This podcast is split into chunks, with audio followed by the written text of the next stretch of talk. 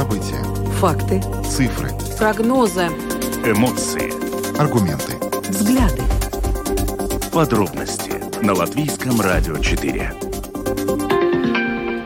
Здравствуйте, в эфире Латвийского радио 4, программа «Подробности», ее ведущий Евгений Антонов. И Юлиана Шкагла. Мы также приветствуем нашу аудиторию в подкасте и видеостриме. Коротко о темах, которые мы обсудим сегодня, 6 октября. Продолжается главной темой нашей программой остается политика формирования правящей коалиции после выборов в Сейм, которые прошли 1 октября. Сегодня прошли переговоры представителей Национального объединения и Объединенного списка. Один из центральных вопросов всех переговоров по коалиции, будет ли в ней партия прогрессивная. И вот сегодня мы продолжим обсуждать эту тему. Ну и поговорим о тарифах на тепло, э, которые продолжают пугать жителей нашей страны, потому что, ну, э, пока еще далеко не у всех э, подключено отопление в многоквартирных домах, но ожидается, что это произойдет уже совсем скоро. В частности, в Резок на сегодня стало известно, что планируют на четверть снизить тариф на тепло, все благодаря строительству котельной. Кстати, строительство котельных в нашей стране, ну, стало очень актуальным вопросом после того, как начался энергокризис и рост цен на энергоресурсы. Сегодня свяжемся с мэром Резекна для того, чтобы поговорить, а, как им удалось а, добиться снижения тарифа. На границах стран Балтии с Россией складывается довольно тяжелая ситуация для людей, которые пытаются ее пересечь, в первую очередь для украинских беженцев. А, волонтеры говорят, что эта ситуация уже начинает напоминать, собственно, гуманитарную катастрофу. Люди проводят в очередях а, несколько суток, зачастую не лишенные обычных каких-то элементарных удобств, доступа к еде, туалетам. И сегодня в нашей программе мы представим вам сюжет, который сделали наши коллеги, где будет подробно рассказано о том, собственно, с какими проблемами сталкиваются люди, которые сейчас ожидают прохождения границ границы. Сегодня Сейм во втором чтении поддержал поправки к закону, которые предусматривают, что пьяное вождение станет уголовным преступлением. Таким образом, водители, которые э, будут за рулем автомобиля в крови которых будет более полутора промиль алкоголя, они будут уголовно наказаны, и также у этих водителей будут конфисковывать транспортные средства. Вот сегодня мы поговорим, насколько вообще эта мера является эффективной, учитывая, что наши водители, к сожалению, ну, недостаточно, вернее, достаточно часто садятся за руль в нетрезвом состоянии. И нас интересует сегодня ваше мнение. Что думаете по этому поводу вы? Конфискация авто за пьяную езду. Достаточно ли строгое наказание для таких нарушающих правила водителей? Мы будем ждать ваших звонков сегодня ближе к концу программы. Телефон прямого эфира 67227-440. Ну и добавлю, что с сегодняшнего дня у нас на Латвийском радио 4 новая опция. Вы можете нам написать, используя мессенджер WhatsApp. А, в ходе нашей программы э, вы можете использовать эту возможность и писать нам в WhatsApp по номеру телефона 28 04 04 24. Еще раз повторю, 28 04 04 24. Каждый день, начиная с сегодняшнего дня, будем ждать ваших сообщений, комментариев, вопросов по темам, которые мы обсуждаем. Добавлю, что видеотрансляция программы «Подробности» доступна на домашней странице Латвийского радио 4 lr4.lv, на платформе РусЛСМЛВ, а также также в социальной сети Facebook, на странице Латвийского радио 4 и на странице платформы РусЛСМ. Слушайте записи выпусков программы «Подробности» на крупнейших подкаст-платформах. Наши новости и программы также можно слушать теперь в бесплатном мобильном приложении «Латвия с радио». Оно доступно в App Store, а также в Google Play. Ну а далее обо всем по порядку. Латвийское радио 4. Подробности Программа «Подробности» на Латвийском радио 4 и поговорим о процессе формирования коалиции, который, ну, продолжается вот уже 4 дня, начиная с понедельника. А, мы вчера информировали вас о том, что партия «Новое единство» встречалась с прогрессивными для того, чтобы понять а, вообще, каковы их перспективы и э, возможности войти в правящую коалицию. Но стоит отметить, что пока есть два списка, которые возражают против того, чтобы взять взять прогрессивных в коалицию. Это Национальное объединение и Объединенный список. И, кстати, э, вот э, два, э, две эти политические силы сегодня встречались для того, чтобы и обсудить процесс формирования правительства. И сейчас с нами на прямой телефонной связи Эдвард Смилтонс из Объединенного списка. Господин Смилтонс, добрый день. Да, добрый день. А, расскажите, пожалуйста, о каких результатах, о результатах встречи, которая сегодня у вас прошла, каковы итоги ваших переговоров с национальным объединением, которые вы сегодня проводили? Ну да, сегодня мы встречались с, с национальной объединением, и самый главный вопрос, ну, это была встреча почти два часа, и один час мы уделили время для обсуждения э, системы э, менеджмента кризиса. У нас есть э, конкретное детальное предложение, мы нарисовали, э, как это может выглядеть, и мы обнаружили, что у нас есть э, э, совместное понимание, что это очень хорошее предложение и модель. Мы видим, что нам надо э, дать э, побольше полномочий и ответственности премьер-министру. У нас есть конкретная модель э, менеджмента кризиса, как э, переделать э, процессы в правительстве. И у нас есть э, совместное понимание, что это предложение надо двигать дальше. Это первое. Второе, мы четко понимаем, что э, стол на, на э, три, трех ногах держится более крепко, даже если пол неровный. И это означает, что мы понимаем, что коалиция с э, трех партий, она логична, всем понятна и очевидна. То есть, если мы можем договориться о том, что э, минимум это три э, политические силы, которые может сделать э, коалицию, мы уже сегодня готовы это делать и начинать работать уже сегодня, чтобы решать проблемы и вопросы, которые уже э, как бы проблемы, э, которые возникли уже, э, образно говоря, вчера. Э, и, конечно, мы говорили о приоритетах. Это безопасность, э, это э, развитие регионов, э, это ну, энергетика и другие вопросы, которые очень актуальны для Э, обеих э, политических сил. Угу. Ну, э, кризисный менеджмент, энергетика и все прочие вопросы, это, конечно же, безусловно, очень важно, но для начала нужно сформировать правительство. Вы уже э, высказали свою точку зрения, э, точку зрения объединенного списка о том, что вы все-таки настаиваете на коалиции из трех э, политических сил, но не все с вами согласны, в частности, Новое Единство и Кришин Искарич э, считает, что стабильное правительство, как как раз будет из четырех партий, а не из трех. А как вам кажется, не э, пришли ли вы здесь, ну, можно сказать, в тупик, потому что новое единство имеет одну позицию на сей счет, а национальное объединение, объединенный список э, другую? Ну нет, ну какой тупик? Э, я пон... мы, мы четко понимаем, что следующее правительство должно работать очень динамично. А, то есть решения должны э, быть э, очень э, современными, как бы, ну, в свое время, да, а, и надо решать вопросы очень быстро.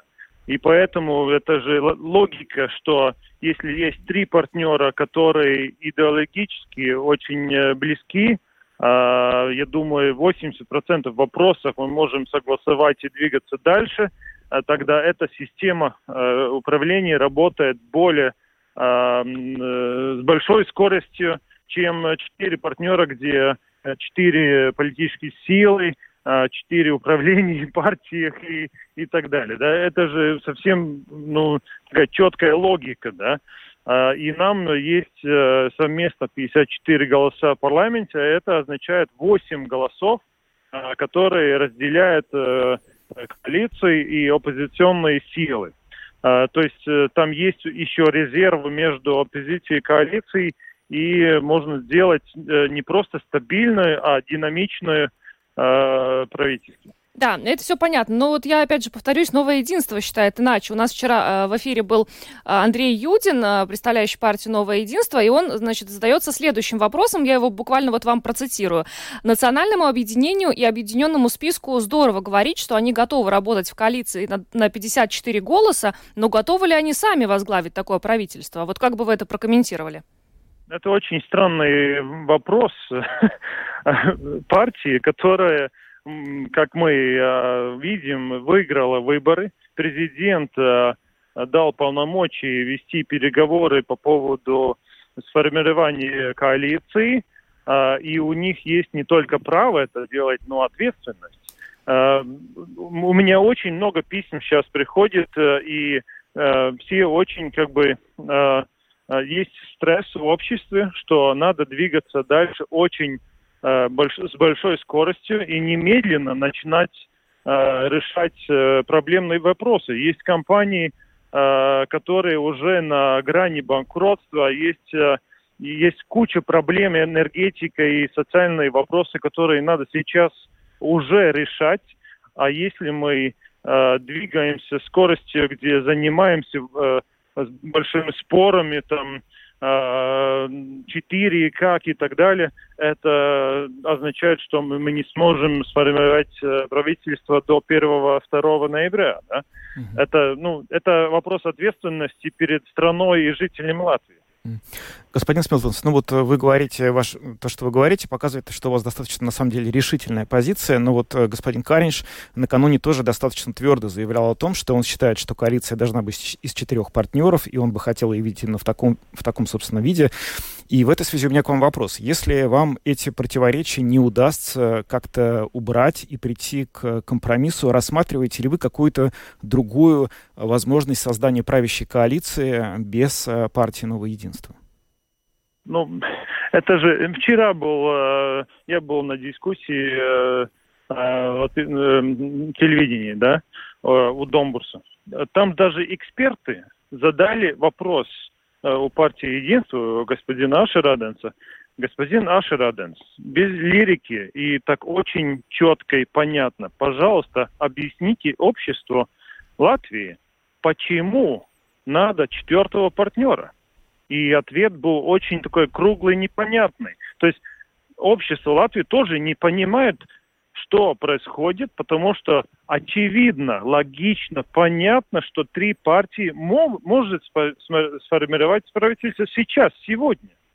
И четвертый партнер, э, это просто получается так, что э, идеологически и э, по всяких ну, позиций, политиках он очень различается с некоторыми членами такой коалиции трех э, партий. Это означает, что все вопросы будут идти э, более медленнее, будет э, проблемой, будет э, дискуссии, э, будет э, противоположной позиции. Это означает очень трудную э, и такое э, медленное правительство, да, это не кризисное правительство. Кризисное правительство должно быть компактной, очень решительной, быстрой, и где вопросы решаются просто мигом. Вот, вот где проблема. И вчера тоже была дискуссия, э, что надо реформы там показывать и так далее. Это не правительство реформ. Это даже не правительство стабильности, это правительство кризиса. И, и в том мы понимаем просто адекватно э, понимаем ситуацию, которая сейчас находится Латвия. Сейчас Путин объявил мобилизацию. Он собирает миллион э, э мобилизированных, да? Происходит война около наших, э, недалеко от наших границ. Просто энергетик, энергетика, все эти секторы, социальная сфера и так далее. Там происходят просто кризисы, да? Сейчас рассуждать идеологически и так далее, это просто бессмысленно. Если мы сможем можем сегодня, сейчас начинать работу э, в коалиции три партнера, тогда вообще нет логики, почему заниматься еще э, четвертым. Угу. И, и нет аргументов. Я не слышал такие очень понятные, четкие аргументы, почему надо четвертого партнера, который усложнит Э, все, все процессы и работы. Да. Ну что ж, спасибо вам большое за то, что озвучили э, вашу позицию, позицию объединенного списка. Эдвард Смилтонс был с нами на прямой телефонной связи. Еще раз благодарим вас и хорошего вечера. Хорошего вечера, спасибо. Спасибо. Ну, э, мы видим очень э, твердую позицию со стороны объединенного списка. Э, национальное объединение с точно такой же позиции, но вчера мы слышали господина Юдина и достаточно твердую позицию нового единства. Интересно. Но при этом Эдвард Смилтонс не считает, что партии зашли в тупик в этом процессе. Ну, возможно, да. Там, на самом деле, сейчас мы видим только самое начало этого переговорного процесса. Собственно, консультации только начались. Вот эти два дня партия единства не будет в них участвовать, потому что Крещанец Каринч находится в в, Праге, где проходит сейчас саммит Евросоюза. Но, вероятно, следующая неделя покажет очень многое. Я думаю, что уже, какие, может быть, до середины недели станет понятно, либо эти трудности будет видны какие-то знаки того, что не преодолеваются, либо мы почувствуем реально, что есть тупик. Э, двигаемся дальше. Напомню только, что э, начиная с сегодняшнего дня вы можете во время нашей программы отправлять свои сообщения, комментарии, вопросы э, нам на WhatsApp. Номер телефона 28 04 04 24.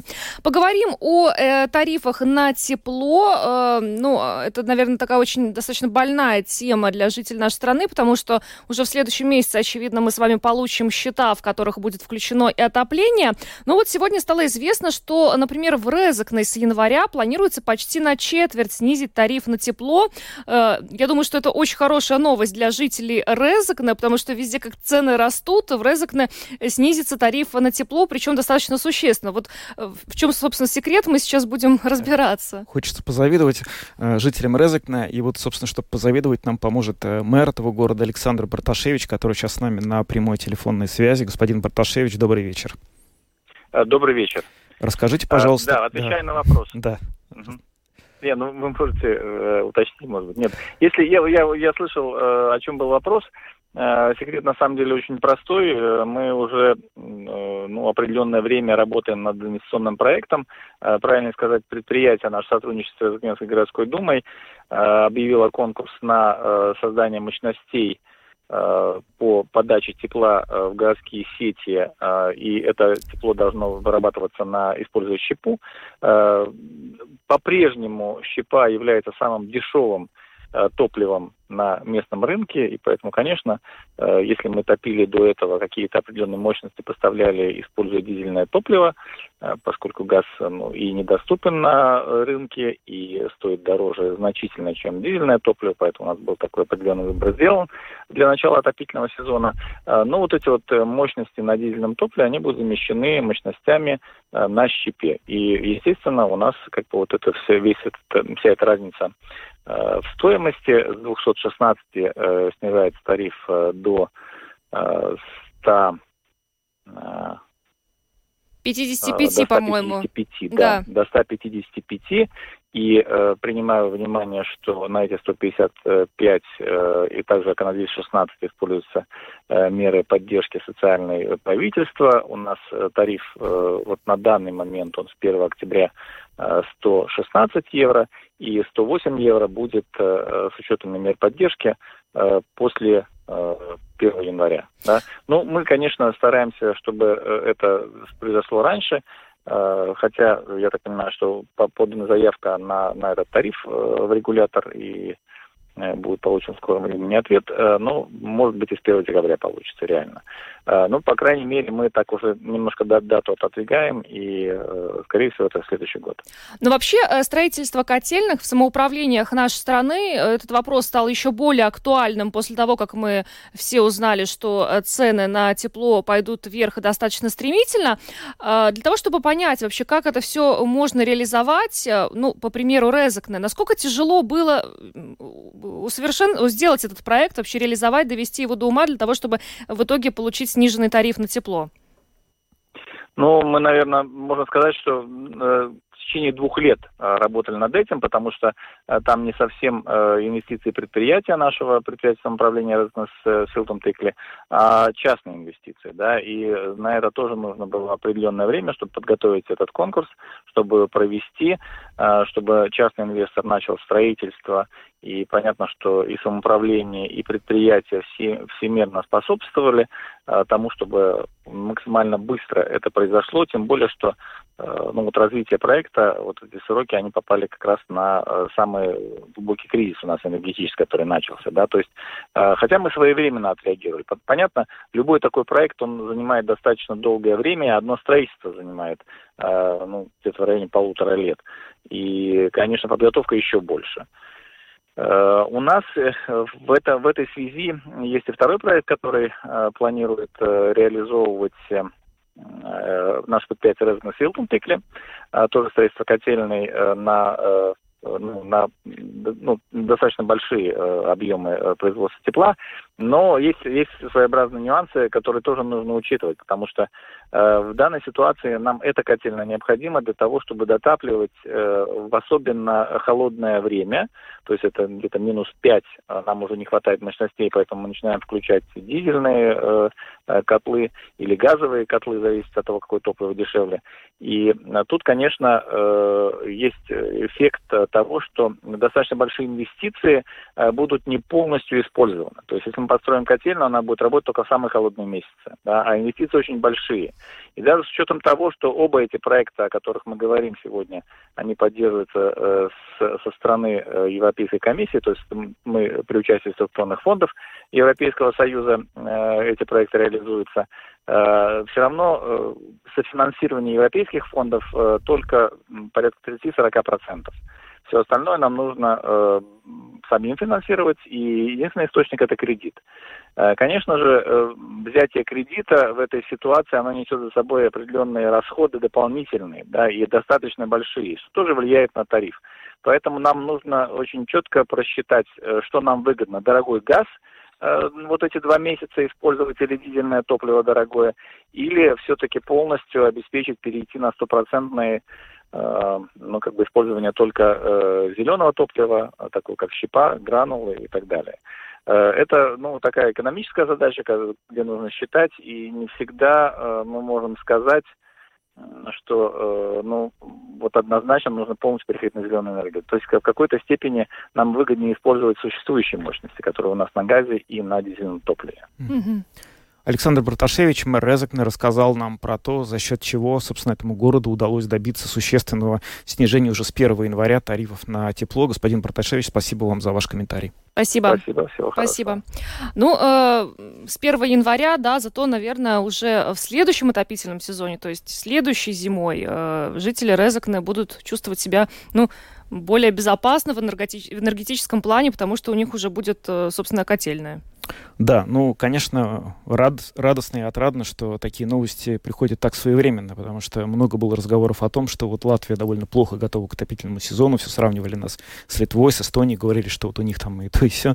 И вот, оказывается, один из наших городов вводит котельную очень вовремя. Это, конечно, хорошо. Будем надеяться, что за Резекне такие же новости появятся и у жителей других городов Латвии? Ну, в некоторых городах нашей страны уже есть собственные котельные, не, не везде, правда, и вот мы в нашей программе неоднократно обсуждали о том, что необходимо наращивать темпы и строить котельные во всех самоуправлениях для того, чтобы э, были возможности как-то сэкономить на тепле.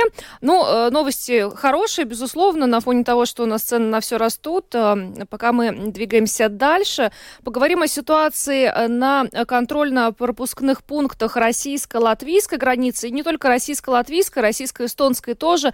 Э, некоторое время назад э, волонтеры сообщили о том, что там, в принципе, назревает гуманитарная катастрофа.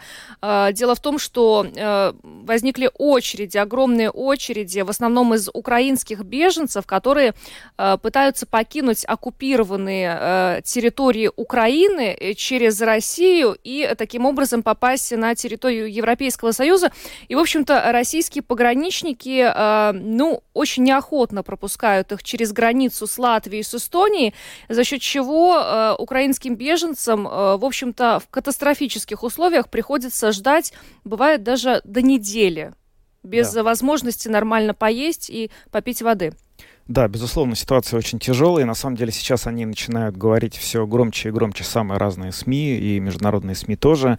И вот а, сегодня в эфире программы «Домская площадь» а, был сюжет нашего коллеги Василия Полонского, корреспондента издания «Новой газеты», который сделал репортаж. Он сделал репортаж, и об этом репортаже, о том, как он побывал, собственно, на этой границе, он рассказал сегодня нашей коллеге Анастасии Ружанской. Вы знаете, это, я думаю, что самое плохое впечатление из этой дороги и вообще самое плохое впечатление за все эти семь месяцев войны, которые я видел. Потому что я проезжал э, эту погранзаставу Блинку еще в середине лета. Мне нужно было по работе съездить в Европу. Там ничего такого не было. Я встал в очередь из пяти автомобилей, абсолютно с российскими номерами. Было парочку номеров украинских и из Евросоюза. И прошел эту границу там, за два часа. Это было довольно быстро. Была, может быть, даже проблема в том, что просто очень долго и там, и там на латвийской, на российской границе проверяли документы и машину. Ну, в общем, Никаких проблем не было в этот раз. И э, мы, когда уже подъезжали, стали смотреть какие-то чаты, потому что я ехал не один, а с коллегами, и уже понимать, что там будет очень большая очередь. И мы приезжаем в эту очередь, ставим самый конец. Я выхожу, начинаю общаться с людьми, которые стоят передо мной. Это оказалась семья из Харькова, э, с оккупированных территорий, которая ехала просто через Россию, выезжала и обратно заезжала в Украину. Почти делают там все. Есть люди, которые остаются в Польше, но большинство людей, которые едут с оккупированных территорий, они собираются вернуться в Украину, но собираются вернуться просто не на оккупированную территорию. И как бы я уже предполагал о том, что я проведу там несколько дней, на что эти прекрасные украинские люди сказали, вы зачем тут стоите, у вас российские номера? Езжайте на встречку и напрямую приезжайте. Я говорю, в каком смысле? Для вас отдельная очередь. Я всегда об этом знал, что на границах для резидентов и нерезидентов всегда отдельные очереди. Но это всегда действует после погранзаставы, там уже внутри. И это редко очень соблюдается. И я как-то автоматически сел за руль и поехал. И я ехал, ехал, ехал, там два километра нужно ехать. И когда мы подъехали к самой границе, я увидел тысячу людей, которые просто стоят на улице, а температура не очень теплая, это как бы не как в городе, там 12 градусов. Там 8 градусов, ветер очень неприятный, это Ублинка. А, недалеко там Опочка есть такой город. А, но рядом нету ни одного магазина. Есть какие-то заправки. И я захожу на эту заправку для того, чтобы купить грин-карту, а вижу, там люди просто лежат. Они спят. Прямо на заправке. Да, прямо на заправке, да. И рядом с границей все эти люди сидят, потому что там уже обустроенный такой как бы городок, нет никаких палаток, нет ничего. Девушки, которые со мной были, они уже начинают почти плакать, это как бы очень вызывает какие-то невероятные эмоции. То есть это ваши попутчики? Да, мои попутчики, да, да, да, из России, да. Они, а, и я начинаю просто останавливать людей, спрашиваю, сколько вы тут, сколько вы там, трое суток, двое суток, четверо суток и так далее. И это пешеходы, это не люди на автомобилях. И То там... есть это те, кто переходили границу Это пешком, абсолютно. Они, э, стало, можно полагать, что они с какими-то вещами, в том числе с какими-то Не чемоданами, просто с вещами. сумками. Это не просто сумки, это носили. кульки. Понимаете, это очень важно понимать, что это не как мы, европейские путешественники с чемоданами в автомобиле. Это люди, у которых все завернуто в какие-то пакеты, тряпки. Это как бы, когда ты приходишь на российскую границу, там заставляют отсканировать все, что ты вывозишь из России, не, не понимаю зачем. А, люди просто тащат ну, 20-30 кульков, это вся их жизнь. У них ничего нету больше, как я понимаю. А, и Просто не вопрос там взять эту кофточку или эти штаны. Вообще нет, у них не стоит никакого вопрос. вопроса, это какие-то бытовые вещи. Если ребенок, то это вообще все, что связано с ребенком. У родителей очень часто нет вообще никаких вещей с собой. А детей много там этих? Детей очень много, я сейчас вот чуть вернусь позже к этому. А, И вот эта вся обстановка, она как бы абсолютно недопонимание. То есть мы сели в машину, поехали, но ощущение абсолютного стыда, что из-за того, что мы с вами, потому что у нас какие-то привилегированные российские номера, вообще непонятно. Мне кажется, нет никакой привилегии в этом. В реальности, конечно же, нас никто не должен был пускать. Потому что, мне кажется, это просто человечески несправедливо. И мне кажется, что первый пограничник российский, вот он единственный человек, который это довольно четко чувствовал. Потому что он как бы не пускал нас просто заезжать, он нас придерживал все-таки и давал приезжать украинским машинам больше, чем российским. То есть мы там все равно сформировали какую-то очередь из российских автомобилей. Понятное дело, что это было не 300, как украинцев, но все равно это было хотя бы 5 автомобилей, и он пропустил тех, кто уже заехал на территорию границы украинцев, только после этого пустил нас. Потому что все равно украинцы не могут в нашу очередь заехать. Ну, для сравнения, сколько вот россиянам приходится стоять на российских номерах? 6 часов. А, Вот мы лично проходили полностью границу 6 часов. А, как я понимаю, что для украинца, который попал уже, который стоит первый в очереди, для него это обходится ну, минимум часов 8. Минимум. Вся граница. И скорее для него дольше российская часть, что удивительно, потому что до этого все было по-другому. До этого латвийская часть была дольше, а российская была короче. А обратно вообще все очень быстро. Из того, что мне лично приходилось видеть и читать, максимальное время ожидания – это 7 суток. Это, смотрите, это вот у меня на э, то, что я видел своими глазами. Вот я разговаривал с женщиной, которая Буравчика, по-моему, она проходила границу. Она провела трое суток уже перед, как бы, на российской границе. Она уже доехала, не в очереди она стояла. В очереди она простояла там двое суток, почти там полтора, полтора, э, полтора дня. Она переехала границу, и на, уже все, двое суток прошло, ей несут паспорт, и спрашивают, а вы откуда? Она говорит, я с оккупированных территорий в Украину еду. А с оккупированных паспорт забирает еще 12 часов, она сидит на этой границе, уже просидев там два дня. Поэтому там разные очень случаи. И по поводу детей. В чем проблема? Ну, как бы, все понятно. Проблема в российской границе. Одна полоса, очень медленно сканируются все вещи, и их документы проверяются часами. То есть это не намеренная задержка? Я считаю, что это, нет, я считаю, что это абсолютно намеренная задержка. Намеренная. Потому что, во-первых, сканировать... С одной стороны, понятно, если человек везет, э, так сказать, все, что, все, что нажито, да, пытается взять с собой, условно говоря, всю свою жизнь в каких-то мешках, то понятно, что для того, чтобы все это отсканировать, требуется время. Или все-таки не объективно это? Просто, понимаете, эти люди выезжают из России. Они явно выезжают не из Москвы и Санкт-Петербурга и не везут картины и какие-то вещи, которые могут быть так дороги Российской Федерации. Эти люди везут свои вещи просто. Почему в Латвии, где, в общем, должны проверять намного тщательнее, чем в России, что эти люди въезжают к ним в страну, и непонятно, что это за люди, что они везут. Они еще едут с оккупированных территорий и так далее. Непонятно, какие у них цели и задачи. Почему-то в Латвии выходит прекрасная девушка, которая очень тщательно все проверяет и находит и еду, и алкоголь, который нельзя завозить. Без сканирования, без всего этого. А, у нее получается проверить вещи за 20 минут, а там это выходит в то, что родителю приходится поднимать своего ребенка для того, чтобы металлоискателем сотрудник э, погранслужбы ФСБ России проверил ребенка маленького. А ребенок как к этому относится? Ну, дети там, слушайте, там все находятся в состоянии э, таких э, осенних комаров, когда, знаете, все немножко как будто подвыпившие, потому что ну, сил нету. И у нас на глазах человек стал плохо. Он просто начал сходить с ума. Он сначала начал терять сознание, мы просто поймали его и посадили. А потом, спустя какое-то время, помогли российские врачи, для которых это было большое одолжение, с моей точки зрения. Они были как-то очень недовольны, что им нужно было заезжать на границу. И только уже на латвийской границе, мы еще не дошли до нее, там первый, первый шлагбаум, он выбежал из машины, стал выкидывать свой паспорт и кричать, я не хочу в Польшу, я хочу в Украину. Ему стало прям по-настоящему плохо. И врачи, то есть дальше вся наша очередь стояла еще там час, что врачи ему помогали, потому что он был очень, он был очень тяжелом состоянии. Но в итоге ему, его, ему сделали уколы, как я понимаю, дали какие-то лекарства, ему стало легче. Но выглядел он абсолютно ужасно. У него ноги были опухшие, такие как голова, голеностопы. И таких людей очень много. И вы, ты видишь, что человек выглядит прилично абсолютно. То есть не какой-то алкоголик, бездомный и так далее. Но он, ну, как бы он просто потрепан этими сутками, которые он там провел, которые он сидел на этом морозе. Ну, что люди, конечно, там оставляют часть своего здоровья. Ну, вот э, информация официально не подтвержденная, но между тем мои коллеги с портала РусЛСМВ э, делали сюжет об этой ситуации и общались с волонтерами из организации Таве Драуги, э, которые, в свою очередь, находясь там, э, но, опять-таки, это неофициально, не подтвержденная информация, там внутри сообщалось о том, что было даже два летальных случая, что два человека умерло за время нахождения в этой очереди. Вот вы что-то об этом слышали? Смотрите, я знаю точно про женщину. Мне об этом рассказал человек, с которым я должен был записывать интервью, который проходил границу, украинец тоже. Uh, умерла бабушка, у нее инсульт произошел, но как бы не знаю, связано это с тем, что она ожидала или нет. Мне кажется, что это точно связано, потому что люди там оставляют частичку, повторюсь, своего здоровья. А по поводу второго случая я только видел пост об этом. Но вот то, что бабушка умерла, это сто процентов есть подтверждение фотографиями, и там врачи российские находятся рядом и так далее. Как я понимаю, что это в Шумилкино было, если я просто сейчас, может быть, с утра не, неправильно, по-моему, Шумилкино это было, даже погранпункт, и это погранпункт, если не ошибаюсь, с Эстонии. А, но, слушайте, очереди огроменные, и, слава тебе, Господи, появились волонтеры, Потому что когда я туда ехал, там не было никаких волонтеров. И в магазинах уже закончилась вода, какая-то еда была на этой булочке. И вот очень многие рассказывают о том, что ты переезжаешь границу, и там дьюти фри находится. В дьюти фри только алкоголь и сигареты, больше ничего нет. Ни воды, ни еды и так далее. Ни еды и так далее. Василий Полонский, корреспондент издания «Новая газета», сегодня в программе «Домская площадь» рассказал о тяжелой ситуации, которая складывается на границе России с Латвией и Эстонией.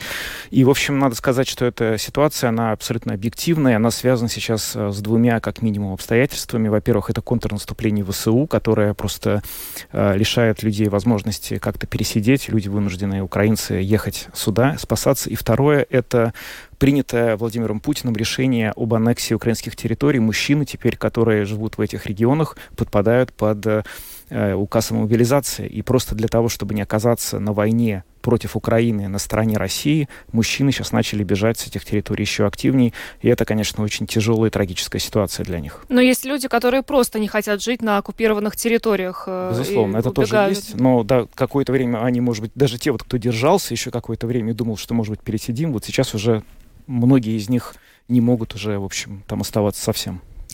Двигаемся дальше. Поговорим о том, что сегодня Сейм во втором чтении принял поправки к уголовному закону, которые предусматривают, что э, впредь те водители, которые будут управлять транспортным средством в состоянии алкогольного опьянения э, и у которых будет зафиксировано более полутора промилле алкоголя в крови, э, в отношении них будет возбуждено уголовное дело. Теперь это уголовное, уголовное наказуемо. И кроме того, у нетрезвых водителей будут конфисковывать автомобили. Вот такое решение, но, правда, еще его предстоит утвердить э, в окончательном третьем чтении. И сейчас мы более подробно поговорим об этом с директором школы безопасной езды Янисом Ванксом, который с нами на прямой телефонной связи. Янис, здравствуйте. А, здравствуйте. Насколько, на ваш взгляд, вот это вот решение, которое утверждено Сеймом, адекватно и необходимо было принять? Ну, вы знаете, очень э, все-таки плохая статистика у нас э, по поводу не только безопасности на дорогах, но в том числе и э, при очень серьезных э, происшествиях, когда водитель был в алкогольном опьянении. Потому я думаю, что ну и как-то эта статистика с годами ну очень-очень не хочет улучшаться. Потому я думаю, что более радикальные меры может быть даже и хороший вариант, да. Ну, как вам кажется, водители остановят э, вот такая перспектива возбуждения уголовного дела, конфискация автомобиля от того, чтобы э, сесть за руль э, в состоянии алкогольного опьянения? Ну, э, я надеюсь, если честно, потому что, ну, это все-таки очень серьезное такое, эти, это серьезные пункты. Э, конечно, вопрос э, там чисто человеческий, там, если у, у человека там очень большие промили, то есть он в очень большом алкогольном опьянении, насколько он э, может рассуждать правильно, да, но, но я думаю, что изначально хотя бы э, то, что просто уже ну, есть в голове такая ситуация, что если я сяду за рулем в алкогольном опьянении, что это все-таки может э, ну, как бы результироваться в очень-очень больших неприятностях. И я очень надеюсь, что это поможет. Я, конечно, не я никогда не, не за более и более большие э, штрафы или там еще чего-то, да. Мне кажется, что было бы хорошо все-таки, что люди думают головой и, про свою, и про безопасность других, но все-таки, ну, видно, что статистика никак не улучшается, и все-таки в этом, наверное, более радикальные меры, ну, будем надеяться, что все-таки немножко улучшит эту статистику. Угу. А вот а, почему на самом деле складывается эта ситуация? Ведь довольно давно уже говорят, что в Латвии есть проблема с нетрезвым вождением, и при, проводятся различные кампании, а, ужесточаются правила. Тем не менее, несмотря на все эти усилия, водители в Латвии, достаточно большая их доля, продолжают садиться за руль в нетрезвом виде. Это недостаточно жесткие все-таки меры, которые принимаются к этим водителям, являются причиной основной? Или есть какие-то, не знаю, другие психологические, социальные проблемы, которые к этому, в общем, приводят, на ваш взгляд? Э, я думаю, что все то, что вы назвали, это часть того, в, чё, в чем это результируется, скажем так, да. Потому что это, это и, конечно, и социальные всякие э, ситуации, и вообще, как бы, самочувствие э, людей в Латвии как такое тоже, ну, то есть психологические какие-то факторы тоже это может быть. Плюс еще то, что, э, скорее всего, одним из этих пунктов является то, что у нас все-таки есть какое-то дозволенное количество алкоголя, которое мы, ну, то есть вот это там до 0,5 промиллей, да, например, в Эстонии там э, нету толерантности к, к промиллям вообще, и как-то там получше намного эта ситуация, потому что люди понимают, что никакой, ну, то есть никакой, никакое количество алкоголя в моем организме не дает мне возможности сесть за руль.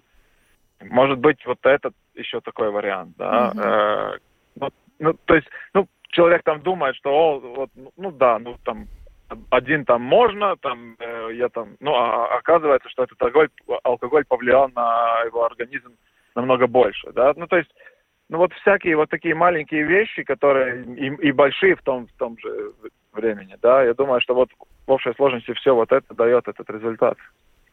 Ну, ну что ж, большое вам спасибо, Янис, а, за интервью. Янис Ванкс, директор школы безопасной езды, был с нами на связи. Еще раз благодарим вас за комментарий. Хорошего вечера вам. Вам тоже спасибо. Спасибо. Я немножко еще вот э, уточню, какие, собственно, меры будут применяться к тем э, водителям, в крови которых будет обнаружено э, более полутора промилле алкоголя, начиная с э, полутора.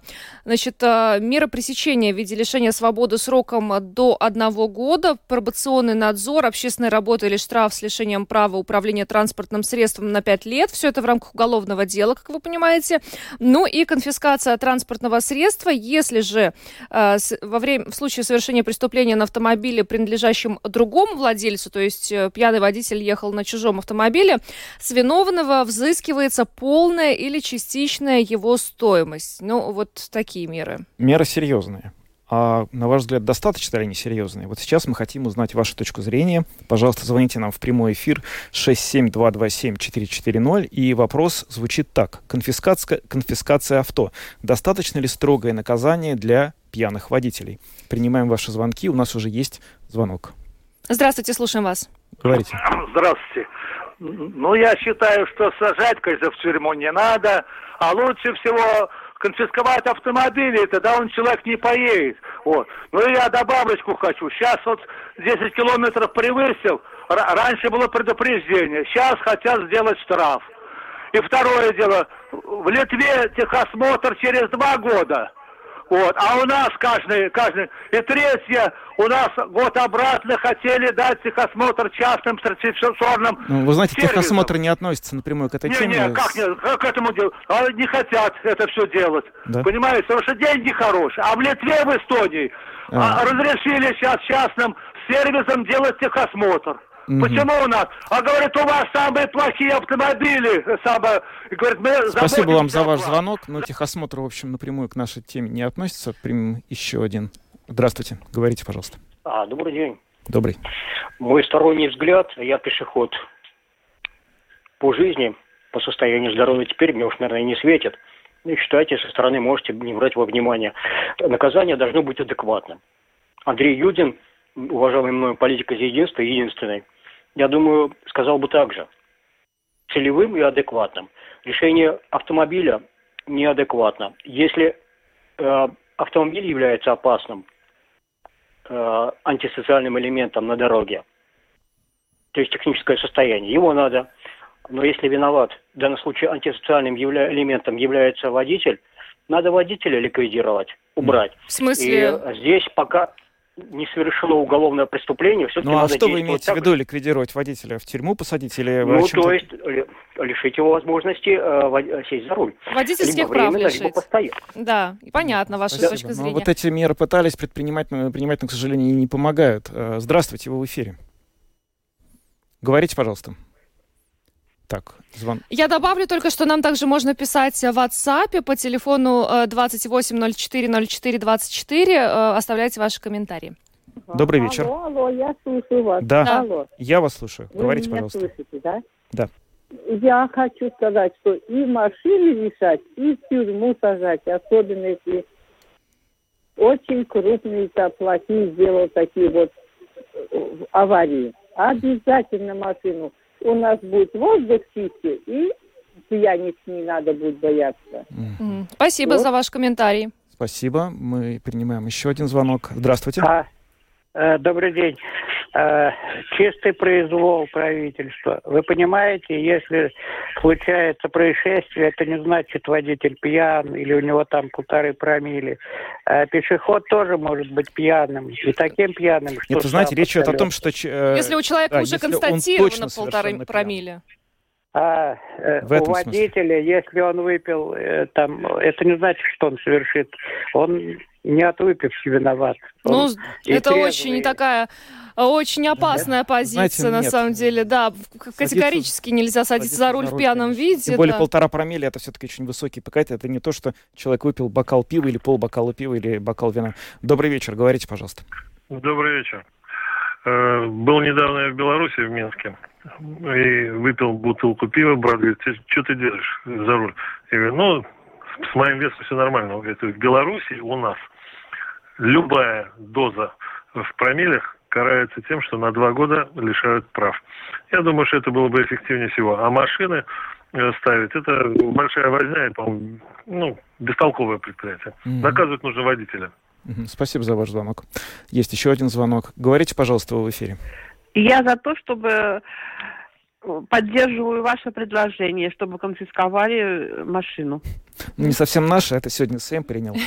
Да. Ну, вы за конфискацию. Вы поддерживаете, понятно. Да. Спасибо вам. Есть еще звонок. Говорите, пожалуйста, вы в эфире. Э, здравствуйте. Мне много лет, я как бывший гаишник схожу. Угу. Этих попыток э, конфисковывать машину было много. А главное, что это надо делать, изучив обстановку, последствия. Пострадают не только пьяница, но и тот, кто сел за, это, за руль этой машины. Не, не виноватый э, хозяин будет, а виноват, кто едет. Наказывать надо того, кто нарушил. Уголовная ответственность должна быть, да, правильная. Угу. За это я.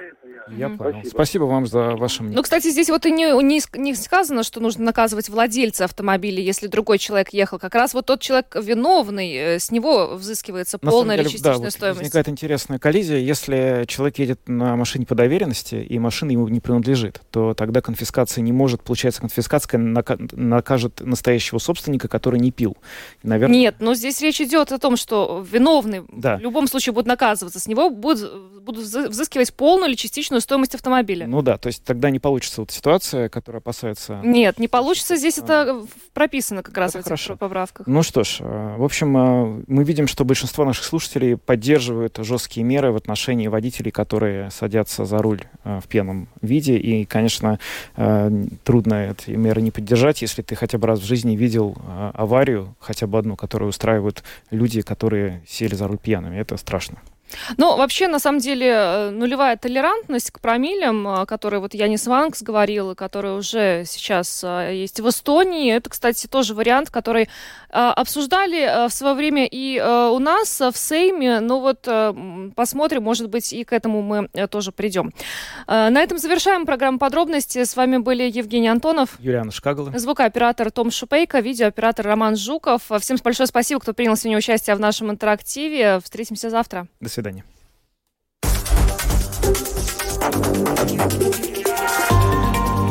Латвийское радио 4. Подробности по будням.